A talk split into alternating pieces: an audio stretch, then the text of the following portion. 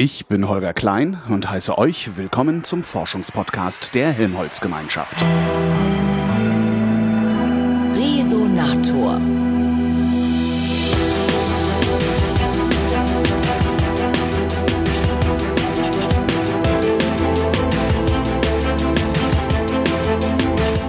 Am Helmholtz-Zentrum für Infektionsforschung spreche ich mit dem Pressesprecher Manfred Braun. Hallo, Herr Braun. Guten Tag, Herr Klein. Was genau forschen Sie hier? Am Helmholtz-Zentrum für Infektionsforschung, dem HZI, untersuchen wir die Mechanismen, wie uns Krankheitserreger, also Viren und Bakterien, auf die wir uns konzentrieren, krank machen. Bakterien, das sind also einzellige Organismen, aber sehr viel, also anders, biochemisch anders aufgebaut, in vieler Hinsicht etwas simpler aufgebaut als tierische oder pflanzliche mhm. Einzeller sind auch sehr viel kleinere Zellen, äh, die Bakterien, sind eine ganz ähm, auf der Welt sehr verbreitete und sehr erfolgreiche Lebensform, die also in gewaltigen Massen vorkommt in den Meeren, im Boden, in der Luft. Ist es die erfolgreichste?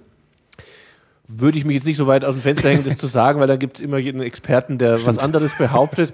Allerdings, äh, Bakterien findet man normalerweise auch da, wo sonst nichts lebt, also in, in irgendwelchen hochkonzentrierten Salzlaken mhm. zum Beispiel oder auch in, in äh, Geysiren in äh, Island, ja, äh, gibt es Bakterien, die da leben können. Allerdings sind das jetzt Lebensformen, die meistens für uns nicht die große Rolle spielen, weil sie nicht oder äußerst selten krankheitserregend sind.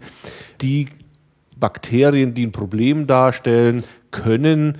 Das sind Bakterien, die bei uns im unmittelbaren Lebensumfeld des Menschen auch sehr stark vorkommen. Die allermeisten Bakterien sind für uns Menschen allerdings vollkommen harmlos und viele sind sogar nützlich. Also wir sind vergesellschaftet mit Bakterien. Die stellen einen Teil unserer Lebensmittel her, die vergehren äh, beispielsweise äh, Milch zu Milchprodukten und ähm, sind aber auch insofern für uns wichtig, als sie unseren Körper auch äh, kolonisieren und mitbewohnen. Und die Hautoberfläche ist besiedelt von Bakterien, stellen sich manche Menschen jetzt nicht angenehm vor, ist aber so äh, ganz besonders der Darm, der ist von vorn bis hinten mit verschiedenen Bakterienarten besiedelt, die den dicht bevölkern, die da von Nährstoffen leben. Aber die sind auch wichtig für uns, äh, denn äh, die schützen uns auch vor der Infektion durch andere Lebensformen, wie zum Beispiel eben aggressive Pilzgattungen, die also äh, jetzt äh, den, den Darm oder die Hautoberfläche besiedeln können, die sind meistens nicht so angenehm sind. Wir sind, wie ich schon sagte, mit, mit äh, vielen Arten von Darmbakterien zum Beispiel besiedelt, die gar nichts ausmachen. Das Darmbakterium Escherichia coli, kurz E. coli, das ist der gängigste äh, Darmbewohner bei uns im, im Körper überhaupt. Ist Aber das ist das, was man, glaube ich, trotzdem nicht, nicht irgendwie essen will. Ne? Also das will man nicht dann irgendwie in die Speiseröhre kriegen, dieses E. coli-Bakterium, oder? Das Bakterium E. coli, das zeigt natürlich an, wo das, wenn, wir, wenn man das im Wasser findet, ab einer bestimmten Konzentration von E. coli sollte man das Wasser auch nicht mehr äh, verwenden, äh, nicht mehr trinken oder zumindest äh, intensiv abkochen. Denn äh, das E. coli ist normalerweise harmlos für uns, es ist aber ein sogenannter Leitkeim. Das heißt, es zeigt uns an, wo E. coli sind. Das sind auch andere Bakterien aus ah. dem Darm. Und auch E. coli selbst kann zum Beispiel gefährliche Unterarten bilden. Ähm, wir haben alle mitgekriegt im Jahr 2011 den großen norddeutschen Ausbruch der EHEC-Bakterien. Was auf den Sprossen gewohnt hat damals. Ne, genau, ne? Dieses, genau. Das ist übrigens äh, auch einer der Wissenschaftler hier im Haus, den Sie auch kennengelernt haben, schon Herr Krause. Der mhm. hat im Rahmen seiner epidemiologischen Studien damals im Dienste des Robert Koch Instituts, mhm. aber der hat da viel beigetragen zu der äh, Aufklärung dieser Verbreitungswege der Epidemie. Und EHEC ist jetzt zum Beispiel so ein ähm, Bakterium, das ja eine Variante des eigentlich harmlosen E. coli ist, die aber gefährlich geworden ist. Also EHEC mhm. äh, heißt also enterohämorrhagische Escherichia coli, also die Darmblutungen verursachende. Und äh, es gibt noch ein paar andere Varianten, wo dieses Bakterium meistens, weil es irgendwelche Gene von irgendwelchen aggressiveren Bakterien, Salmonella, Shigella, äh, wie die heißen, aufgesammelt hat äh, und sich auf eine Weise verhält, die uns krank macht zum Beispiel ein Gift produziert, was, für, was wir nicht vertragen. So entstehen zum Beispiel pathogene Darmbakterien. Konzentrieren Sie sich am HZI auf bestimmte Bakterien und Viren oder auf alle? Wir konzentrieren uns schon auf bestimmte, wobei wir versuchen herauszufinden, welche Infektionsmechanismen sind verschiedenen Erregern auch gemeinsam. Also besonders stark bei uns studiert werden zum Beispiel Streptokokken, aber auch Darmbakterien. Was wir aber auch sehr stark zum Beispiel studieren, ist ein Bakterium namens Listeria. Das ähm, findet man auch manchmal in Lebensmitteln. Macht Rohmilchkäse, äh, ja. deswegen dürfen Schwangere keinen Rohmilchkäse essen oder so ähnlich, ne? Wegen so ähnlich, ja. Ist, äh, also äh, Listeria kommt immer wieder mal so in Milchprodukten vor, aber auch viel in der Erde. Ist eigentlich nicht sehr gefährlich für uns, aber das ist für uns ein sogenanntes, ein Modellorganismus. Das ist also ein Keim, den man untersucht, weil man gerne wissen will, was passiert auf der Ebene von Zellen und von Molekülen, wenn eine Infektion stattfindet. Und da äh, kann man von den Mechanismen, die man bei Listerien findet, auch schließen auf andere Darmbakterien und deren Infektionsmechanismen. Man schaut sich dann zum Beispiel an, das ist die Arbeit, die die Forscher hier machen, das Bakterium, das heftet sich zunächst an an unseren Darmzellen, so beginnt die Infektion, das ist der erste Schritt. Dann schafft es es in die Darmzellen einzudringen und sich da zu vermehren. Und man hat also herausgefunden, äh, dass bei Listeria, die haben ein Molekül auf der Oberfläche ihrer Zellen, mit dem erkennen sie ein anderes Molekül, was äh, auf der Oberfläche einer Darmzelle beim Menschen sitzt. Mhm. Und bindet dann an das. Und diesen Mechanismus, den hat man hier zum Beispiel erforscht. Da wurde hier am Zentrum auch die Struktur dieser Moleküle äh, und auch dieser Verbindung, die sie zusammen eingehen. Also mhm. Bakterienmolekül, das also sucht nach seinem Zieladapter sozusagen und äh, das Darmzelloberflächenmolekül, äh, das von dem Bakterium benutzt wird als, als Erkennungsstruktur, als Schloss, wo es sozusagen seinen Schlüssel reinsteckt, um, um einzudringen. Und diese beiden, äh, die, dieser Molekülkomplex, der ist in seiner Struktur bei uns aufgeklärt worden. Warum macht man sowas? Langfristiges Ziel. Man will natürlich verstehen, was ist die Struktur dieser Moleküle, um zum Beispiel diese Bindung zu blockieren, indem man mhm. zum Beispiel dieses Bakterienmolekül, indem man dem was gibt, äh, was es auch bindet, was äh, aber nichts mit seiner Zielzelle zu tun hat. Das könnte ein Ansatz sein, die Infektion zu verhindern. Wie würden Sie das sehen? Ähm, verlieren wir gerade den Wettlauf gegen die Bakterien? Das, Oder andersrum ja. gefragt, was müssen wir unternehmen, damit wir ihn nicht verlieren? Wir müssen äh, schauen, dass wir äh, die Antibiotika-Pipeline sozusagen mhm. äh, wieder auffüllen, dass wir tatsächlich neue Substanzklassen auch finden, idealerweise in der Natur, denn die Natur hat solche antibakteriellen Substanzen über viele Jahrmillionen Jahre optimiert. Das sind ja Produkte der Evolution, mhm. die sehr passgenau wirken, sehr spezifisch wirken. Und es äh, ist jetzt seit einigen Jahrzehnten, also ich glaube seit den 80er Jahren, keine komplett neue Substanzklasse von Antibiotika mehr gefunden worden. Hier muss man ansetzen, hier muss man natürlich äh, verstärkt suchen. Könnte man solche Substanzen auch bauen? Also auf DNA-Ebene beispielsweise, dass man sagt, okay, wir knuppern hier einfach mal ein bisschen ein paar Basenpaare zusammen und ähm, dann wird das das gewünschte Ergebnis liefern. Sind wir schon soweit? Ähm, teilweise findet das also in der Tat auch statt, weil in, sehr häufig ist es so, dass die Organismen, die jetzt so ein, äh, eine Verbindung üblicherweise produzieren, nicht so leicht im Labor zu halten sind. Wohl aber kann man ihre Gene in Bakterien, die in der Genetik sehr oft eingesetzt werden. Ich habe vorhin von Escherichia coli, E. Mhm. coli Bakterien gesprochen. Neben dem, dass sie also bei uns im Darm sehr häufig vorkommen, haben sie auch äh, eine Berühmtheit erlangt dadurch, dass sie das, man sagt, das Haustier der Genetiker geworden sind.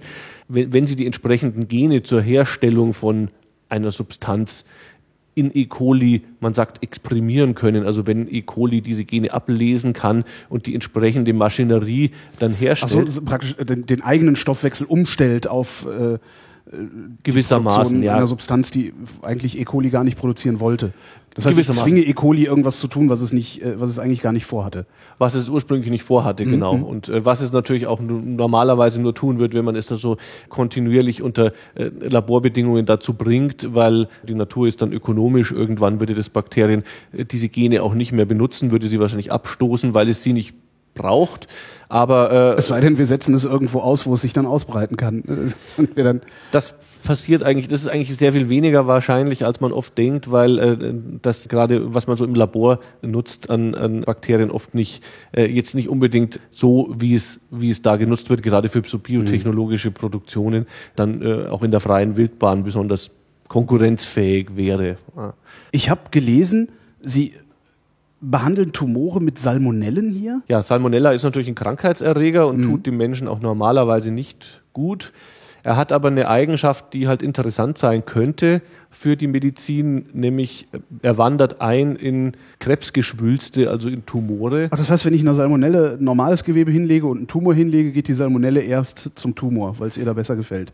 Das wird sie vermutlich dann vor allem halt im, im Körper tun, ja, nun. Ne, im Körper eines Menschen oder auch eines Tieres, wird sie sich in dem Tumor anreichern. Mhm. Das ist ein Effekt, den kannte man schon lange, also den kannte man sogar schon im 19. Jahrhundert. Allerdings ist es da so, also dass diese Infektion dazu führen kann, dass sich Geschwülste zurückbilden. Allerdings war dieser Effekt nie beherrschbar für die Medizin. Also es ist tatsächlich so, äh, dass man sogar damals auch versucht hat, Krebs dadurch zu therapieren, dass man eine, eine Infektion mit Salmonellen herbeiführt, was aber dann äh, im Normalfall dazu geführt hat, dass die Menschen an der, an der Infektion Salmonelleninfektion. Jetzt wäre der Krebs weg, aber dafür hatte ich eine Salmonelleninfektion. Ja, okay. so ist es. Also das war einfach auch, ist, ist auch eigentlich äh, gegenwärtig immer noch nicht wirklich beherrschbar. Allerdings kommt man dem immer näher dass man ähm, versucht, diese Einwanderung, diesen Effekt gezielt auszunutzen, dass man sagt, ja, man hat also jetzt diese Bakterienzellen, die suchen sich offenbar gezielt den Tumor aus, aus verschiedenen Gründen und reichern sich da an. Jetzt könnte man ja schauen, dass man das, diesen Effekt ausnutzt und diese Bakterien zum Beispiel irgendwas mitgibt, ja, äh, irgendeine eine Fracht, die sie in ihrer mhm. Zelle äh, dann äh, mit sich führen und dann zum Beispiel in dem Tumor abgeben oder produzieren. Es ist natürlich sehr hilfreich, auch die Tumorzellen zu kennen. Allerdings könnte es sein, dass es sogar gar nicht mal nötig ist, äh, jetzt alles über den Tumor, äh, über den speziellen Tumor zu wissen, den man therapieren will, wenn man es schafft, den gezielt mit Bakterien zu besiedeln und dann die Bakterien auch dazu zu bringen, dass sie dann dieses Tumorgewebe zerstören ähm, oder abbauen.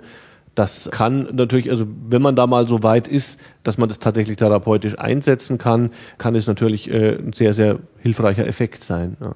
Haben Sie hier auch eigentlich so ein, so ein cooles Labor mit so Schleuse, weil da die Viren drin wohnen und nicht raus dürfen und sowas?